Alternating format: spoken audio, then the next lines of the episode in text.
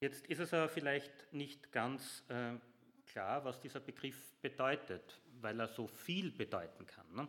Wir haben so viele Assoziationen, so viele Verknüpfungen in unserem Kopf mit dem Begriff Vater. Es kann alles Mögliche für uns bedeuten. Wir haben alle unsere Väter erlebt oder auch nicht so erlebt, unterschiedlich erlebt. Äh, und vielleicht bringt jeder von uns, jede von uns da auch äh, eigene Erlebnisse und eigene Erfahrungen mit. Ähm, der Simon Seitz und ich, wir haben vor jetzt schon leider ziemlich langer Zeit angefangen mit einem gemeinsamen Projekt. Wir wollten das apostolische Glaubensbekenntnis als Comicheft umsetzen und wir wollten jetzt zu den Begriffen, die im, im Glaubensbekenntnis vorkommen, jetzt nicht unbedingt die richtige Antwort geben, sondern viele Fragen stellen, was diese Begriffe beinhalten können oder könnten, sodass wenn man dann sagt, ich glaube, dass man dann auch nachdenken muss, ja jetzt was davon? Was, was ist jetzt mein, mein Glaubensinhalt? Die, das oder das oder alles zusammen? Und bei dem äh, Begriff, ich glaube an Gott den Vater, äh, haben wir so ein paar, oder hat er, ich habe so ein bisschen Vorschläge gemacht und er hat dann viel gezeichnet, was wir damit assoziieren könnten. Könnte man mal das erste Bild vom Vater uns anschauen? Was könnte eine Assoziation sein? Es könnte der Vater sein, der das Baby im Arm hält, der, der sozusagen ähm, sich denkt, ja, mein, mein Kind, unglaublich, was, was ich hier habe. Das Geschöpf, das ich mit erzeugt habe, sozusagen. Ne? Vielleicht ist aber auch der Vater derjenige, der, der schimpft mit dem Kind und sogar vielleicht schlägt. Wer weiß. Eventuell ist das unsere Assoziation. Vielleicht, und das ist vielleicht eine häufige Assoziation, in der Mitte ist der Vater die Figur, die man immer nur sieht hinter einer Zeitung auf dem Sofa sitzen. Ne? Die, die, die, wohl in der Wohnung anwesend ist, hier und da, aber kaum mal äh, zugänglich. Können wir das nächste Bild anschauen?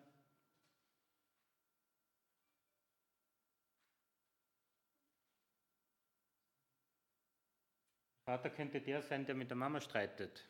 Dass es das, dasjenige ist, was wir ähm, irgendwie im, im, Kopf haben und was, was wir assoziieren. Es könnte der sein, der, der dem Kind was beibringt. Hier stehen nur ein paar Worte. Fußball, Kind im Büro des Vaters, gemeinsame Hausarbeit. Der, von dem man was lernen kann, nicht? der sagt, wie die Welt funktioniert.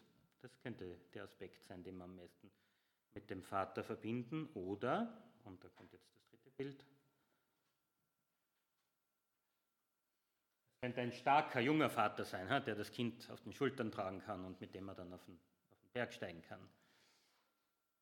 Der Vater könnte schon alt sein, nicht mehr so stark. Ne?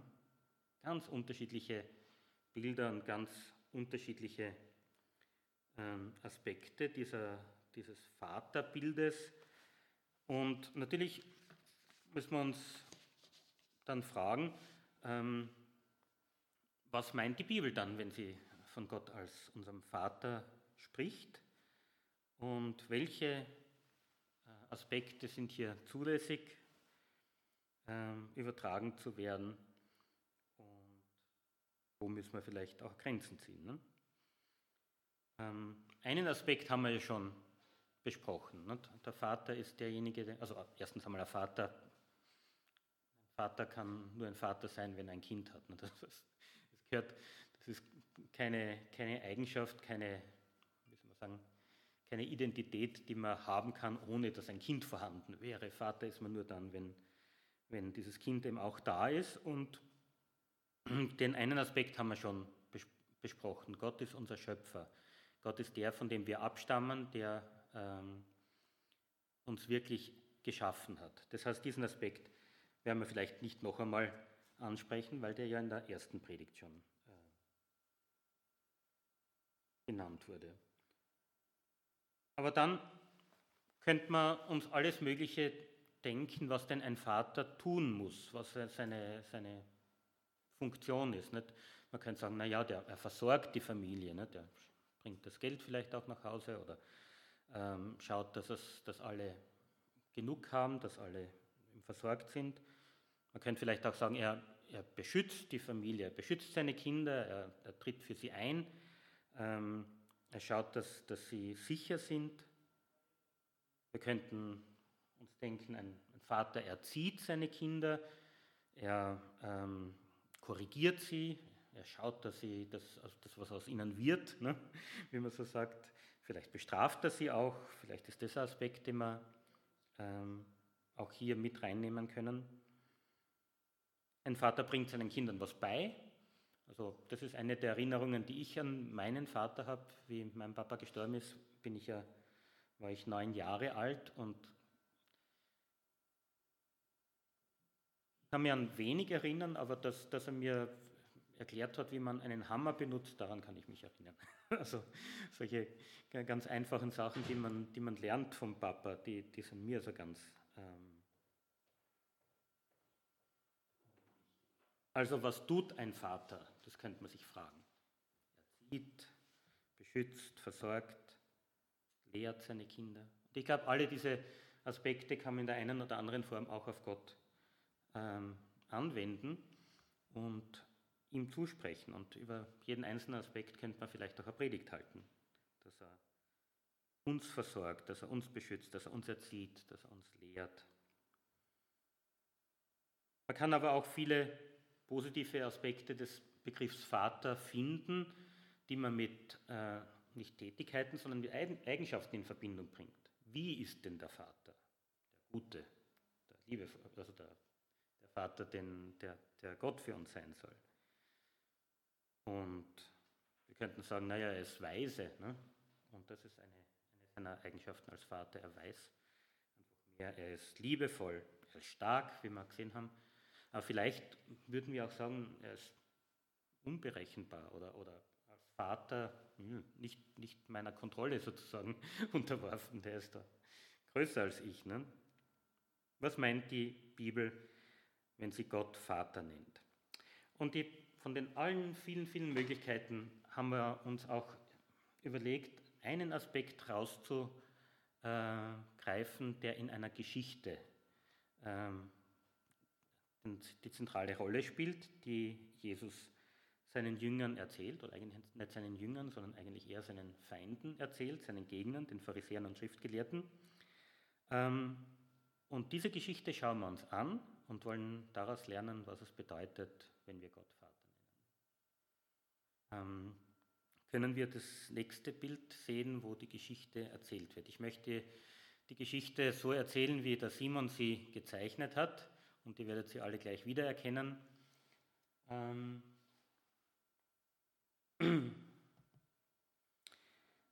und in der Geschichte, die ihr hier als Comic seht, heißt es, ein reicher Mann, der hatte zwei Töchter. Und hier sehen wir den reichen Mann auf seinem Schreibtisch und die zwei Töchter neben ihm. Die eine Tochter mit dem Blazer und dem ja, sehr geschäftsmäßig gekleidet, die andere mit dem kurzärmeligen Leiberl, Tanktop, wie man sagt. Und die eine, das ist die jüngere übrigens, sagt, Vater, ich möchte nicht länger in deinem Schatten stehen. Gib mir jetzt mein Erbteil, damit ich gehen und ein eigenes Leben aufbauen kann. Das ist, was sie will. Gell?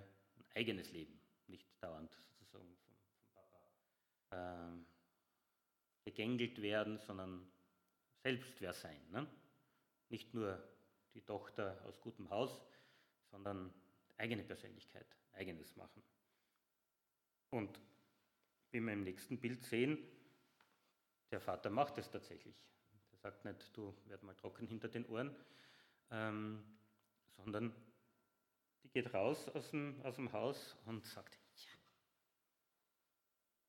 Konto ist voll. Ich hab's.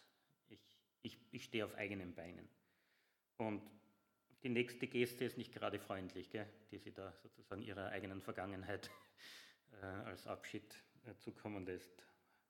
Ihr kennt mich alle mal. Ich bin jetzt selbstständig unterwegs. Und es ist jetzt nicht so, dass sie besonders gute Ideen hat, was sie mit ihrem Leben anfangen äh, könnte oder möchte. Sie baut jetzt nicht gleich ihr eigenes äh, Geschäft auf und, und verwirklicht sich selbst, sondern sie macht mal Party, aber ordentlich, aber hallo. Gell? Also es wird, wird gefeiert, als gäbe es keinen Morgen. Und das ist auch nicht unbedingt immer schön und immer gesund, was da passiert. Und ich finde, die, die beiden Bilder, die hat der, der Simon super gemacht, die beiden, das vorletzte und das letzte. Im vorletzten sieht man sie noch, wie sie am Ende einer durchzechten Nacht am Boden liegt, mit den Gläsern und dem, ja, da, äh, oder eigentlich liegt sie gar nicht am Boden, am Tisch liegt sie da. Gell? Aber jedenfalls ist es noch sozusagen der, der Nachhall der Party. Und am nächsten Bild liegt sie auch wieder, aber jetzt nicht mehr am Tisch im feinen Restaurant, sondern wirklich auf der Erzherzog Johannbrunnen am Hauptplatz oder so, nicht? auf der Straße. Die Leute gehen vorbei und sie hat vielleicht immer noch äh, ein alkoholisches Getränk bei sich, aber jetzt nicht mehr den teuren Champagner, sondern vielleicht den billigen Schnaps. Also dieses Selbstständigsein, das ist für diese Tochter, hat sie nicht gar so gut entwickelt. Nicht? Eigentlich ist sie ziemlich am Ende, ist sie ziemlich fertig und lebt auf der Straße. Wie geht denn die Geschichte weiter? Können Sie uns das nächste Bild zeigen? Das heißt, Jahre später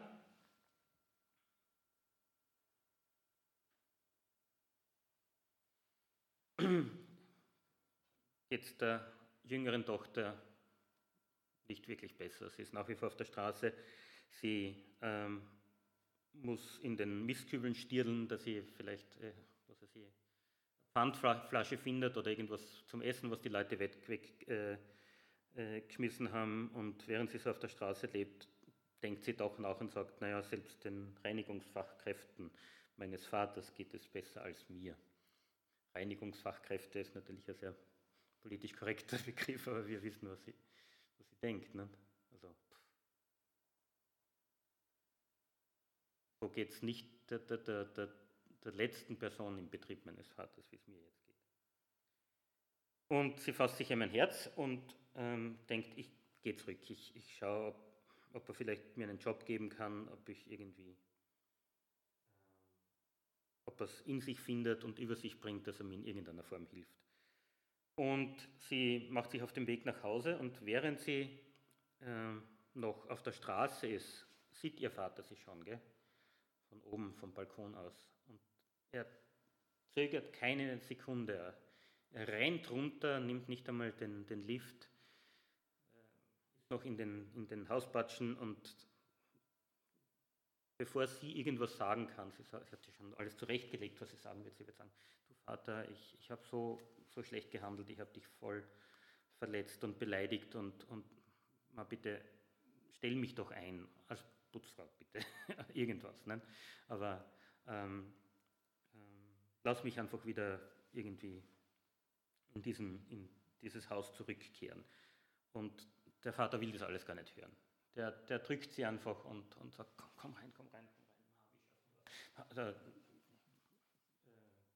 Haben, wir, haben, haben wir was zum, zum Anziehen für dich, komm, zieh dir mal was ordentliches an, du hast sicher Hunger. Äh, ist jetzt einmal was, aber wir, ich freue mich so, wir, wir feiern, dass du wieder da bist. Und tatsächlich, äh, der, der, Vater freut sich so, dass er, dass er einfach sagt, wir müssen, wir müssen das feiern.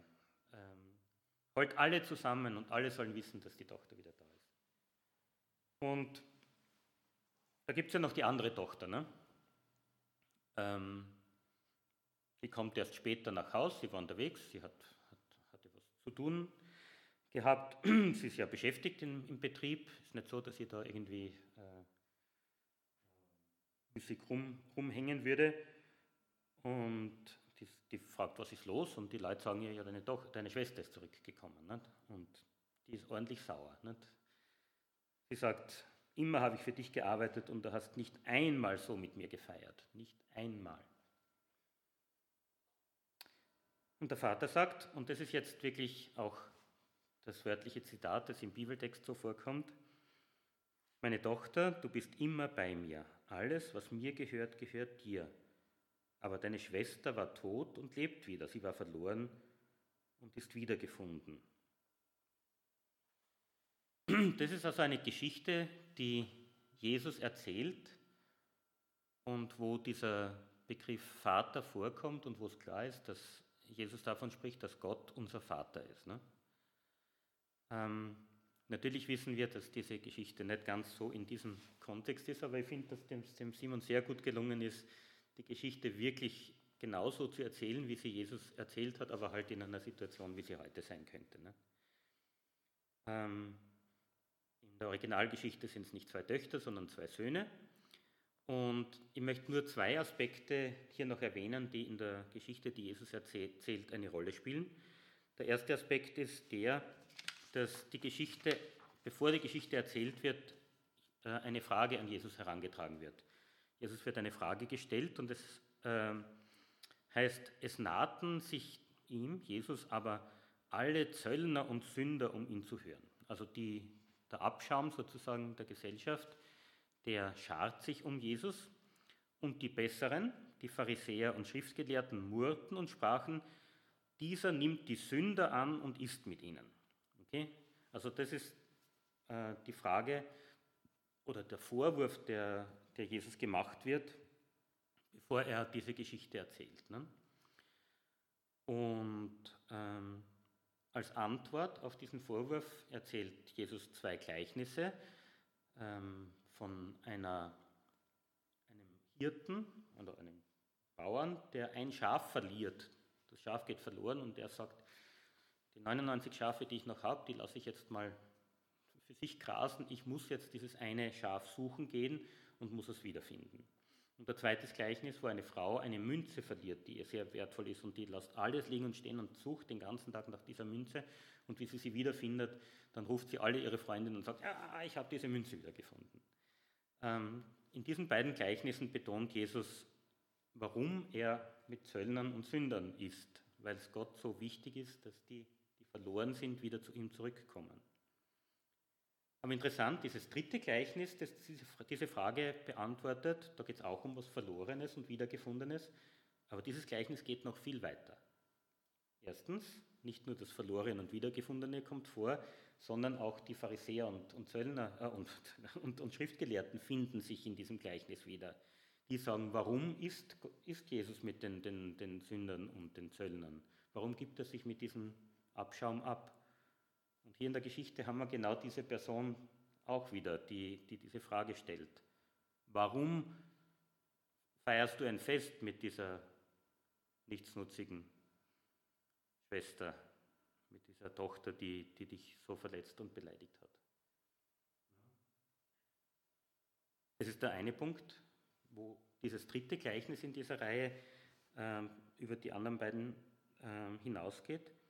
Und dann ist noch die Beziehung zwischen den, den Personen noch einmal eine andere. Es geht jetzt nicht um eine, um eine Münze, die man verloren hat und wo man sich denkt, ah, schaut, das ist ein Haubrot. Es geht nicht um ein Schaf. Es geht um Vater und Kind. Und den Verlust des Kindes und das Wiedergewinnen des Kindes. Und um das zweite Kind, das das nicht verstehen kann. Und ähm, ich glaube, dem möchte ich ein bisschen äh, nachspüren. Warum äh, bringt Jesus hier diese Vater-Kind-Beziehung rein, wenn er ähm, erklären möchte, warum er sich mit den Zöllnern und Sündern abgibt und ihnen nachgeht? Ich glaube, er tut es, weil er einfach klar machen möchte, ähm, dass Gott zu uns Vater sein möchte und genau das mit uns vorhat oder das mit uns erreichen möchte oder das mit uns und für uns will, was der Vater für seine Kinder möchte. Und wir finden in dem Gleichnis nicht viel sozusagen, was uns sagt, was ein guter Vater jetzt tut, dass er versorgt und so. Wir finden schon einiges, wie ein guter Vater ist, liebevoll, vergebend, barmherzig. Wir finden vielleicht auch was, was nicht so leicht zu verstehen ist, Warum ist der ungerecht sozusagen? Warum behandelt er die beiden Kinder gleich? Aber wir finden auf jeden Fall eine Antwort auf die Frage, was dieser Vater will. Könnt ihr diese Antwort deutlich sehen in der Geschichte, was dieser Vater möchte und was, er, was für ihn Vater sein bedeutet? Wir denken oft, was für uns Vater, das bedeutet, dass Gott unser Vater ist, aber was bedeutet es denn für ihn? Was würdet ihr sagen, dass dieser Vater möchte für sich und seine Kinder?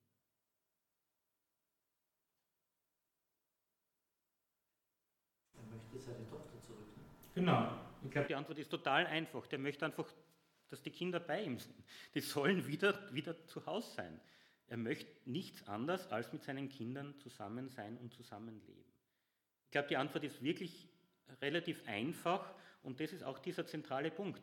Und das ist auch das, was, äh, was als Erklärung gegeben wird. Es kommt zweimal äh, eine Aussage vom Vater. Der Vater spricht eigentlich nur zweimal, ja, mehr oder weniger.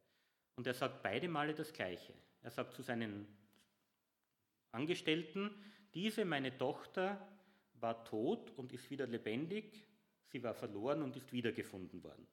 Das sagt er, wo er, wo er, er ihnen anschafft, dass sie ein Fest, äh, dass ein Fest gefeiert wird, dass jetzt äh, die Zeit zum Feiern ist. Denn sie war tot und ist wieder lebendig, sie ist ähm, verloren gewesen und wiedergefunden. Und das zweite Mal, wie die andere Tochter dann kommt und sagt, warum machst du das, sagt er wieder das Gleiche. Ja, sie war tot und ist wieder lebendig. Sie war, verloren und ist wiedergefunden worden. Es ist das passiert, was ich will. Sie ist wieder bei mir. Es ist das, was für mich Vater sein bedeutet, nämlich mit meinen Kindern zusammen sein. Ähm, ich glaube, dieser Aspekt von, von, von der Vaterschaft Gottes ist ein ganz einfacher und ganz selbstverständlich, aber ich möchte den jetzt wirklich hier mal in den Mittelpunkt stellen. Dass Gott unser Vater ist, bedeutet einfach, dass er mit uns zusammen sein will. Es bedeutet, er will mit uns leben. Er will sozusagen uns in seiner Familie haben und er will, dass diese familiäre Beziehung in Gemeinschaft ausgelebt wird, erfüllt wird. Das ist irgendwie was ganz Selbstverständliches und ganz Klares, was an diesem Begriff Vater sozusagen mit, mit verankert ist. Aber es ist andererseits auch sehr konträr zu den beiden anderen Punkten, die wir in unserer Predigtreihe schon gemacht haben. Gott ist der Schöpfer des, des Himmels und der Erde. Puh, weit weg irgendwie. Gott ist allmächtig ja, ich nicht, oder? Und da ist schon eine, eine große Distanz. Aber zu, zu, dem, mit dem Zeitpunkt, wo Gott sich unser Vater nennt, wird klar, dass er, dass er diese Nähe will und sucht. Dass das sein Wille ist in seiner Beziehung mit uns, dass diese Beziehung eine familiäre Bedingung, äh, Beziehung ist und eine enge Beziehung. Und das ist ganz interessant in diesem Gleichnis, und das finde ich schon äh, wichtig zu betonen, dass beide Kinder eigentlich dem ausweichen. Oder dieser, aus dieser engen familiären Beziehung ausbrechen wollen oder der ausweichen wollen. Ich meine, bei der älteren Tochter ist klar, die sagt, Herr mit der Marie, ich bin dann weg. Ne? Ich, die, die bricht einfach diesen Kontakt ab. Und erst dann, Jahre später, im Nachdenken, äh, trifft sie eine Entscheidung und kehrt um und möchte wieder zu diesem Haushalt dazugehören, möchte diese, diese Beziehung wieder, wieder neu beginnen. Ne? Aber auch die ältere Tochter hat irgendwie nicht verstanden, was der Vater will. Ne? Weil sonst würde sie ja nicht sagen, Nie hast du mir was gegönnt, immer musste ich nur funktionieren und brav sein und immer äh, habe ich, hab ich getan, was du wolltest und war nie ungehorsam. Und die Antwort ist ja, hä? Was, was, was sagst du? Alles, was mir gehört, gehört dir auch. Übrigens ganz interessant, im, im Gleichnis ganz am Anfang heißt es nicht nur, dass der Vater der älteren Tochter ihr, ihr Erbteil gibt, sondern es heißt, und er teilte das Erbe auf beide auf. Heißt es im Bibeltext. Ne? Also beide sozusagen kriegen, eh was ihnen, ihnen zusteht. Und die ältere Tochter hat sogar sozusagen das überschrieben bekommen, ne? aber irgendwie nicht, nicht verstanden, was es bedeutet, dass alles, was dem Vater gehört, auch ihr gehört. Sie hat, sie fühlt, hat sich immer beobachtet gefühlt und, oder vielleicht ja, kontrolliert oder, oder, oder hat das Gefühl gehabt, sie, sie, muss, äh, sie muss funktionieren. Nicht? Und es, es schaut dabei nichts für sie raus. Also eigentlich das, was die, die erste Tochter sagt, ich will mein eigenes Leben führen, das hat die zweite Tochter auch das Gefühl, dass sie das nie, nie konnte oder nicht konnte. Und der Vater versteht es gar nicht. Er sagt, warum, warum denkst du so? Siehst du nicht, dass, dass ich auch will, dass du dein eigenes Leben führst mit mir? Ich will dich ja nicht, nicht rumkommandieren, kontrollieren und, und, und beherrschen. Du bist meine Familie, du bist mein Kind. Ne? Was hindert dich denn daran, diese Beziehung auszuleben? Und ich glaube, wenn wir Gott als Vater kennenlernen wollen, dann sollten wir da anfangen, dass wir akzeptieren, dass er mit uns leben will. Nicht uns kontrollieren will, nicht uns äh, äh, belehren will, nicht uns äh, erziehen will. Vielleicht stimmt das schon alles, aber in erster Linie will er mit uns zusammen sein, will er mit uns leben. Und das denke ich, lehrt die Geschichte. Und ich denke, wir können als Menschen uns dafür entscheiden, dem nicht zu glauben, dass Gott mit uns sein und leben will.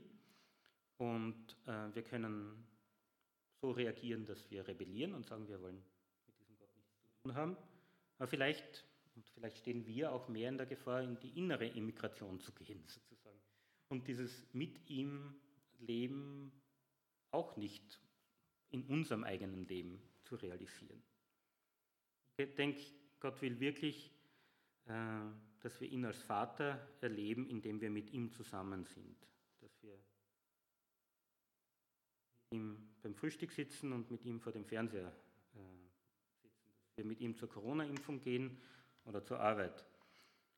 Ähm, wenn Gott unser Vater ist, dann möchte er wirklich aus dieser unendlichen Ferne des Schöpfers, des allmächtigen Schöpfers, in, in unsere Lebenswelt reinkommen und mit uns äh, sein und mit uns leben. Und ich wünsche mir, dass wir das ähm, zu diesem Ausgangspunkt zurückgehen und, und uns vor diese Frage stellen, will ich das auch? Und dass wir diese Antwort dafür finden, ja, das will ich. Die jüngere Tochter hat es nach viel äh, Schwierigkeiten dieses Ja gefunden und, und ist zurückgekommen zum Vater. Die ältere Tochter, wer weiß, hoffentlich auch, ne, in der einen oder anderen Form, dass sie dieses Ja findet, ähm, dazu in dem Haushalt, in der Familie äh,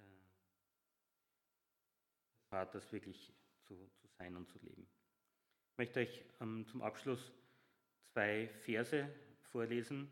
Ähm, einen aus dem ersten Johannesbrief, Kapitel 3, die Verse 1 bis 2 und dann noch aus Römer 8, Vers 14 bis 17, wo das zum Ausdruck kommt. Seht, welche Liebe uns der Vater geschenkt hat. Wir heißen Kinder Gottes und wir sind es. Deshalb erkennt die Welt uns nicht, weil sie ihn nicht erkannt hat. Geliebte, jetzt sind wir Kinder Gottes, doch ist noch nicht offenbar geworden, was wir sein werden. Wir wissen, dass wir ihm ähnlich sein werden, wenn er, offenbart wird. Denn wir werden ihn sehen, wie er ist. Wir werden diese Nähe Gottes schlussendlich gelangen, ohne dass irgendeine eine Barriere dazwischen ist, aber auch jetzt sind wir Kinder Gottes. Und in Römer 8 heißt es, denn die sich vom Geist Gottes leiten lassen, sind Gottes Kinder.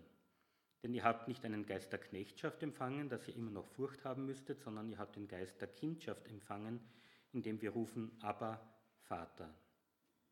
Der Geist selbst bezeugt unserem Geist, dass wir Gottes Kinder sind. Sind wir aber Kinder, dann auch Erben. Erben Gottes und Miterben Christi. Das heißt, auch Jesus ist unser Bruder, nicht? also wir sind sozusagen im gleichen Erbe wie er. Miterben Christi, wenn wir mit ihm leiden, um mit ihm auch verherrlicht zu werden. Vielleicht ist es nicht ganz, ganz klar, was es, oder nicht leicht zu verstehen oder nicht leicht zu beantworten, was das denn jetzt bedeutet, mit Gott zu leben und Gott als Vater sozusagen an seiner Seite zu haben.